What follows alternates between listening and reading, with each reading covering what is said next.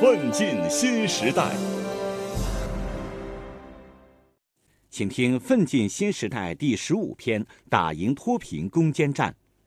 进入全面小康社会，十三亿多中国人一个都不能少。让贫困人口和贫困地区同全国一道进入全面小康社会。习近平总书记在十九大报告中指出，要动员全党、全国、全社会力量。坚持精准扶贫、精准脱贫，坚持中央统筹、省负总责、市县抓落实的工作机制，强化党政一把手、副总责的责任制，坚持大扶贫格局，注重扶贫同扶志扶治相结合。深入实施东西部扶贫协作，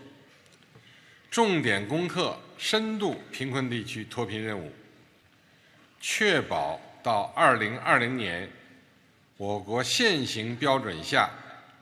农村贫困人口实现脱贫，贫困县全部摘帽，解决区域性整体贫困，做到脱真贫、真脱贫。全国人大代表陈训华认为，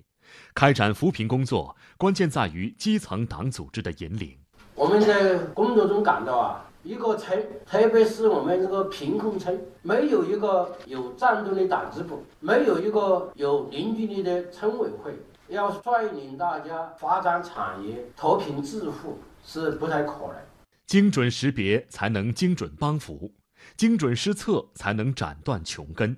全国人大代表向伟毅说：“贫困地区贫困的原因也是有很多不一样的，比如说有的地方基础设施很差，然后有的地方本来就有比较好的资源，但是因为没有找到一个很好的开发点，有的也是因为因病因灾返贫，有的是因为没有知识、没有赚钱能力等等。扶真贫真扶贫，要因人施策、因地制宜。”全国政协委员张国俊：最重要，我觉得还是实事求是，你要弄清楚他的扶贫的根本原因在什么地方，根据它的短板补上短板。摆脱贫困需要多方参与，需要社会合力。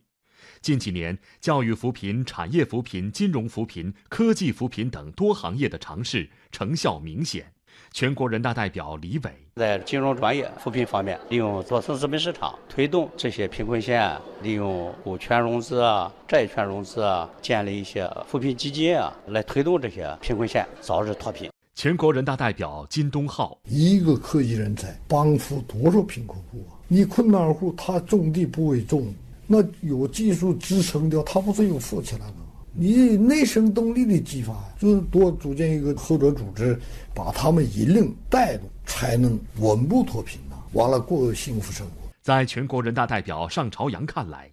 脱贫攻坚之所以能取得成效，困难群众自身有致富的意愿，这一点很重要。以前贫困群众碰到村干部都是要低保、要救济，现在大部分贫困群众都愿意主动搞生产、搞发展，更多的是要求帮助弄贷款、搞产业。总的来讲，等靠要的越来越少了，加油干的越来越多了。二零一二年冬天，习近平总书记曾来到河北富平县骆驼湾村看望困难群众。五年后，骆驼湾村晒出了脱贫成绩单。全国人大代表郭建英。我们当时二百零一户，四百二十七人，到一七年底已经实现了脱贫，户均存款达到了四万元，老百姓有更多的收入，过上幸福的日子。从宁夏盐池县走出来的全国人大代表王东新，今年春节回家，看到了一幕现实版的山乡巨变。在我老家，农村过去残垣断壁的旧土坯房子不见了。农村的院子整洁了，特别是在我出生的那个偏僻、人又少的村庄，也通上了村级公路，农产品也容易外销。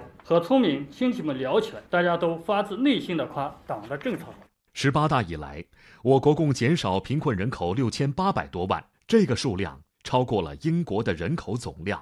国务院扶贫办主任刘永富说。我们从八六年确定了贫困县，到二零一二年底的时候，我们是八百三十二个贫困县。我们的贫困县这五年减少了一百五十个。贫困地区农民的纯收入比全国农村农民的平均收入高两点五个百分点，创造了最好的历史上的成绩。摆脱贫困是民族复兴的及格线。如何在巩固脱贫攻坚成果的基础上，保证脱贫不返贫、全民一道奔小康，是更大的课题。全国人大代表王少玄：脱贫不脱帮扶的责任，更不脱政策，不脱感情。我们对已经脱贫的井冈山市，坚持队伍不撤，政策不变，投入不减，扶上马再送一程。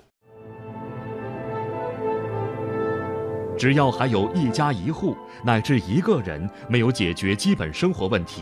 我们就不能安之若素；只要群众对幸福生活的憧憬还没有变成现实，我们就要毫不懈怠、团结带领群众一起奋斗。言必信，行必果。到二零二零年，我国现行标准下农村贫困人口实现脱贫，贫困县全部摘帽，解决区域性整体贫困。这是中国共产党对全国人民作出的庄严承诺。